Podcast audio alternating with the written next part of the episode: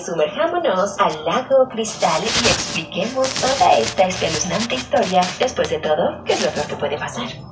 En la primera película de Viernes 13, el público conoció por primera vez la triste y siniestra historia del joven Jason Voorhees. Se ahogó en el campamento Lago Cristal en 1958, luego de que dos consejeros desatendieron al niño para tener un momento íntimo. Posteriormente, ambos fueron asesinados y el campamento fue clausurado. El campo reabrió sus puertas dos décadas más tarde, pero aún tiene fama de ser un lugar de asesinatos y con toda la razón. Luego aparece Annie, una recién contratada para ser guía del campamento, quien se dirigió al lago Cristal ignorando todas las advertencias del loco Ralph, un pueblerino que le pregunta si va al campamento sangriento.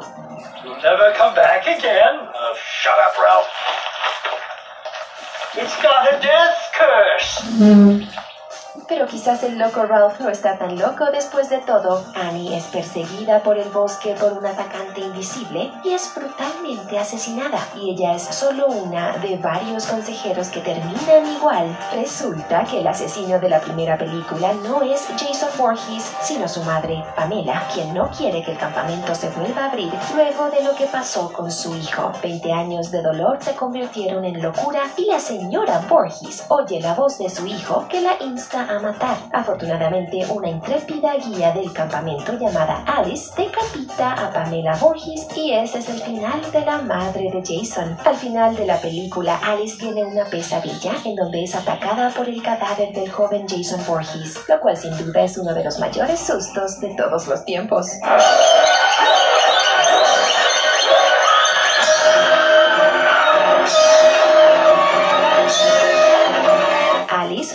No fue un sueño, pero la policía nunca encontró el cadáver. Extraño, ¿no? Viernes 13, parte 2, comienza dos meses después de los acontecimientos de la primera película. Nos enteramos de que Alice sigue atormentada por la noche en que mató a Pamela Voorhees. Lo que ella no sabe es que Jason sigue vivo y que ha estado viviendo en el bosque. Jason busca a Alice y la mata, pero no antes de poner la cabeza de la señora Voorhees en la nevera. Como ya sabrás, la máscara de hockey de Jason no aparece hasta la tercera entrega de la franquicia. En vez de eso, Jason usaba un saco como máscara, el cual luce así. Esta vez Jason va tras un montón de aprendices de consejeros de campamento. Claramente la leyenda de Jason Voorhees se hizo popular a lo largo de los años. La escalofriante historia es contada por el consejero a cargo, Paul. I'm to give it to you straight about Jason. His body was never recovered from the lake after he drowned. Jason hace lo que sabe hacer mejor, usa una variedad de armas, incluyendo un martillo, una lanza y un machete. Acecha y asesina a los consejeros del campamento hasta que solo queda Ginny. Finalmente, ella encuentra el santuario de la madre de Jason con su cabeza decapitada en él. Para eludir a Jason, Ginny finge ser Pamela Voorhees, poniéndose su viejo suéter y copiándole el peinado. Obviamente, Jason no se lo cree porque ¿quién lo haría? Done, Jason. Luego de que Ginny derrota a Jason, vuelve cojeando a su dormitorio. Allí descubre que una linda perrita llamada Muffin también sobrevivió a todo el sangriento conflicto. Viernes 13, parte 3, se distingue por dos grandes cambios. Jason luce su emblemática máscara de hockey y es la primera vez que no se pone a asesinar a consejeros de un campamento. Esta es Chris. Años antes fue atacada por un hombre en el bosque cerca de su casa en Lago Cristal. Chris trata de confrontar su trauma volviendo al lugar, esperando que eso la ayude a sanar. Además decide llevar a algunos amigos porque ¿por qué no hacer una fiesta, no? Listen, I've come back here so soon. Don't let it get to you. Relax. Enjoy the weekend. Los amigos de Chris se enfrentan a un grupo de motociclistas que toman represalias tratando de quemar su establo. Es en ese momento cuando nos enteramos de que Jason estuvo escondido allí todo el tiempo y como era de esperar empieza a matar a todos. En su confrontación final, Jason le revela su rostro a Chris y resulta que él es quien la acechó años atrás. Ella termina poniendo un hacha en su cabeza y aquí tienes un dato interesante, la película del 82 se estrenó originalmente en 3D, al igual que varias películas de terror de la época, entre ellas Tiburón 3D y Amityville 3D.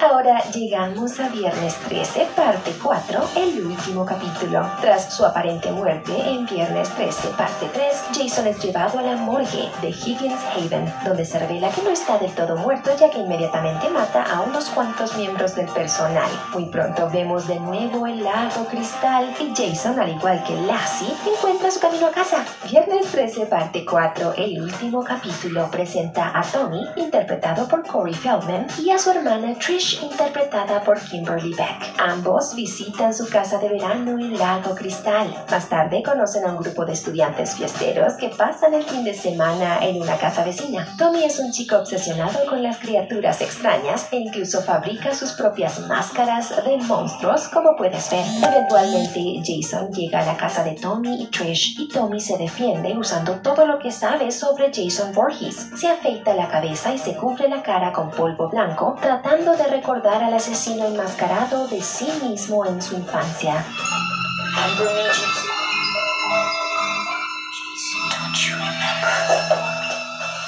Esto le da a Trish la oportunidad de usar el machete de Jason contra él y su máscara se cae para revelar su cara cada vez más monstruosa. Al final Jason parece estar muerto y Tommy tiene una expresión que sugiere que nunca superará su trauma. Mientras tanto, la franquicia de Viernes 13 se prepara para otra entrega. En Viernes 13, parte 5, todo comienza de nuevo. Nos enteramos de que Tommy Jarvis está realmente traumado psicológicamente por su encuentro con Jason. Como puedes ver, la experiencia lo cambió completamente. De hecho, el personaje es interpretado por otro actor, John Shepard. Cinco años después de los acontecimientos de la anterior película, Tommy aún sufre de estrés postraumático severo, atormentado por recuerdos y sufriendo de ansiedad extrema.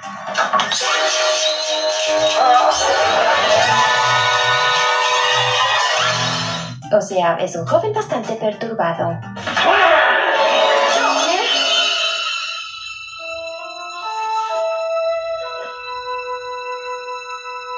Travis es admitido en un centro de tratamiento rural, uno que está literalmente lleno de animales de granja. El personal de Pinehurst Halfway House cree poder ayudar al joven a superar su pasado. Y como puedes ver, este es un tipo de centro de tratamiento poco común que permite a los pacientes tener objetos punzantes a mano. En el primer día de Tommy, los pacientes Vic y Joey tienen un enfrentamiento moral.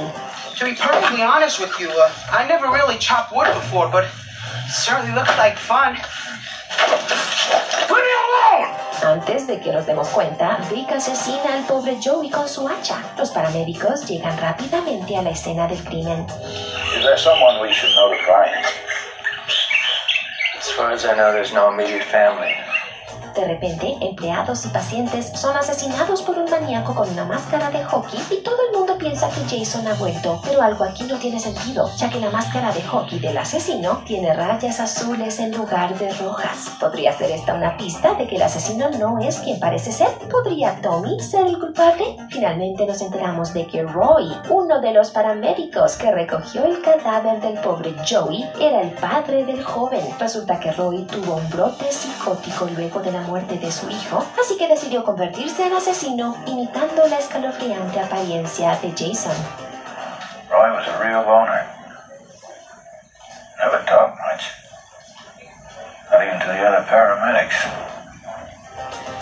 Bueno, Tommy Jarvis no podía dejar las cosas como estaban, así que al comienzo de Viernes 13, parte 6, Jason vive, el problemático joven se lleva a un amigo cercano a la tumba de Jason en Lago Cristal. Cabe mencionar que Tommy es interpretado una vez más por un actor diferente, Tom Matthews. Una vez que encuentran la tumba, la desentierran y meten una varilla de metal en el cadáver de Jason. Luego un rayo cae sobre la varilla, reviviéndolo instantáneamente. Este asesino no muerto ataca a ambos y logra matar al amigo de Tommy mientras Tommy escapa. Y teniendo en cuenta el diagnóstico mental de Tony, la policía no cree su historia. No way, you gotta listen to me! Jason's coming here! La hija del policía, Megan, es la única que le cree y decide ayudarlo. Jason regresa rápidamente al lugar donde murió originalmente y muchos niños están allí para el campamento de verano. Jason asusta a los niños, pero por alguna razón no les hace daño. Mientras tanto, mata a todos los adultos y adolescentes. Afortunadamente, Tommy finalmente envuelve a Jason en unas cadenas y lo ahoga. ¿Lo ahoga? Hmm. En Viernes 13, parte 7, Sangre Nueva, se nos presenta a la talentosa Tina Shepard. Ella es una chica americana con telequinesis y nos enteramos de que accidentalmente mató a su padre ahogándolo en el lago Cristal. Es comprensible que Tina esté traumatizada por la muerte de su padre. Años después, el terapeuta de Tina, el Dr. Cruz, le presiona para que regrese al lago Cristal para enfrentar sus temores, o eso es lo que dice. Lo que realmente está tratando de hacer es comprender el alcance de los poderes de Tina usando el lago cristal como detonante. Ella siente un tremendo dolor cuando está en el lugar donde su padre murió y también siente una presencia oscura. Esa presencia es Jason, quien finalmente se las arregla para liberarse de sus cadenas. Por supuesto, los asesinatos comienzan de nuevo. Mientras tanto, unos adolescentes se preparan para una salvaje fiesta de cumpleaños.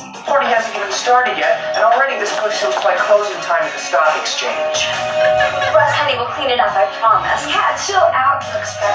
Tina se pone romántica con Nick y Jason básicamente mata a todo el mundo. Al final de la película, Tina tiene un enfrentamiento épico con Jason usando sus poderes telequinéticos. Hasta puede mover un sofá con su mente. Tina finalmente desenmascara a Jason. Ah, y entonces el fantasma del padre de Tina encadena a Jason y lo lleva hasta el fondo del lago. Buena idea, eso funcionó perfectamente la última vez, ¿no? En cuanto a Tina y Nick, sobreviven. Where's Jason? Nota importante, Sangre Nueva es la película que presenta el famoso asesinato del saco de dormir. Entonces, llegamos hasta aquí. La primera mitad de Viernes 13, parte 8, Jason toma Manhattan, toma lugar en un crucero donde vemos cómo los graduados del lago Cristal se embarcan en un viaje. Lo que ellos no saben es que el ancla de otro barco acabó de hacer contacto con unos cables bajo el agua. Una corriente electrifica las cadenas de Jason y lo reanima de nuevo. Finalmente sube a bordo del crucero a plena luz del día comienza a matar a los graduados. Para escapar de la masacre, un grupo de sobrevivientes toma una balsa y van a la orilla de Manhattan. Lo que no se dan cuenta es que Jason los ha seguido. ¿Y cómo le va a nuestro querido asesino en la gran ciudad? Bastante bien, de hecho.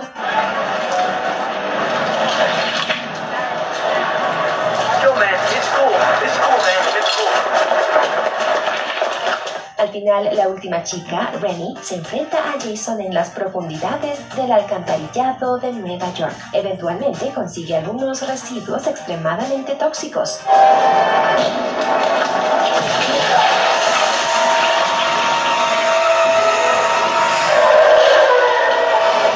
Película termina con Jason siendo bañado por un líquido ultra tóxico que presumiblemente lo mata. En la escena final, Rennie disfruta de Nueva York con su novio Sean y su perrito Toby. El último viernes 13, la muerte de Jason no es la última entrega de la franquicia, pero es posiblemente la más extraña. El problema comienza cuando el FBI intercepta a Jason en su camino de regreso al lago Cristal, matándolo por millonésima vez. Pero las cosas se complican cuando un médico forense decide darle un mordisco al aún latente corazón de Jason. Luego de eso, el espíritu de Jason comienza a apoderarse de los cuerpos de las personas y entonces se desata el infierno. Thank you. Película introduce nuevos elementos sobrenaturales a la franquicia. Por ejemplo, nos enteramos de que solo un miembro de la familia de Jason puede matarlo y solo si está armado con una daga especial. La sobrina de Jason, Jessica, asume la tarea y apuñala a Jason con la daga mágica. Al final, la máscara de Jason es todo lo que queda hasta que las garras de Freddy Krueger emergen del suelo para arrastrar la máscara hasta el infierno. Mientras tanto, la franquicia de Viernes 13 permanece aquí en la Tierra. Al igual que todos nosotros, Jason X Maldad Suprema trata de fingir que la muerte de Jason nunca sucedió. La película del 2001 tiene lugar en el espacio muchos años en el futuro. El planeta Tierra ha sido devastado por la superpoblación, la guerra y el cambio climático. Científicos de la llamada Tierra 2 parten en un viaje para tomar muestras del lugar. Pronto descubren a Jason congelado criogénicamente dentro de la instalación de investigación del lago Cristal y deciden que es una gran idea llevar al cuerpo en la nave. Jason pronto se descongela, iniciando una complicada trama basada en gran parte en Alien y Terminator. Jason mata a casi todos los miembros de la tripulación y en un momento dado incluso lucha contra un androide llamado KM-15. Ella sale herida, pero casi mata a Jason. Pero como siempre, él no muere.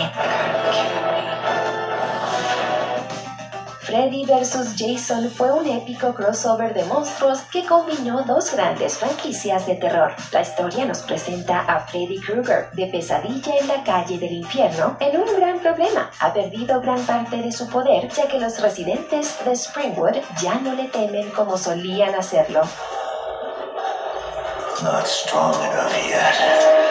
Así que trama el plan perfecto. De vuelta al infierno, Freddy se hace pasar por Pamela Voorhees y despierta a Jason.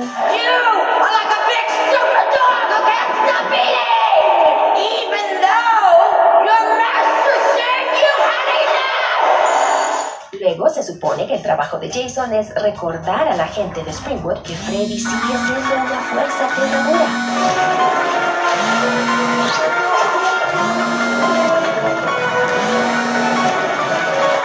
No salen según los planes. Jason termina matando a su presa en lugar de atraerla a Freddy. Los adolescentes de la historia tienen su propio plan confuso. Quieren sacar a Freddy del infierno y devolverlo a la realidad para que de esa forma Jason pueda matarlo definitivamente. Esto lleva a un enfrentamiento entre ambos personajes.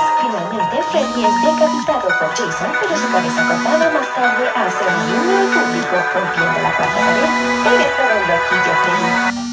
El reinicio de Viernes 13 del 2009 intentó resucitar la franquicia de Entre los Muertos. Una vez más, el joven Jason es testigo de cómo su madre es decapitada por un consejero del campamento. Décadas después, un grupo de jóvenes se dirige al lago Cristal en busca de una granja ilegal de marihuana. Jason los acecha y los mata a todos, excepto a la joven Whitney. La secuestra porque cree que se parece mucho a su querida y difunta madre. Seis semanas después, el hermano de Whitney, Clay, sigue buscando a su hermana desaparecida.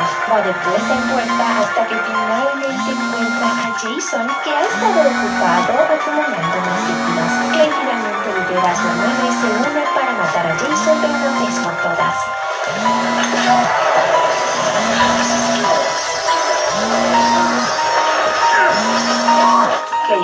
Cuerpo de Jason al lago, pero en el último minuto el imparable asesino salta y agarra a Whitney. A pesar del final abierto, esa fue la última vez que vimos a Jason en la pantalla grande, al menos hasta ahora.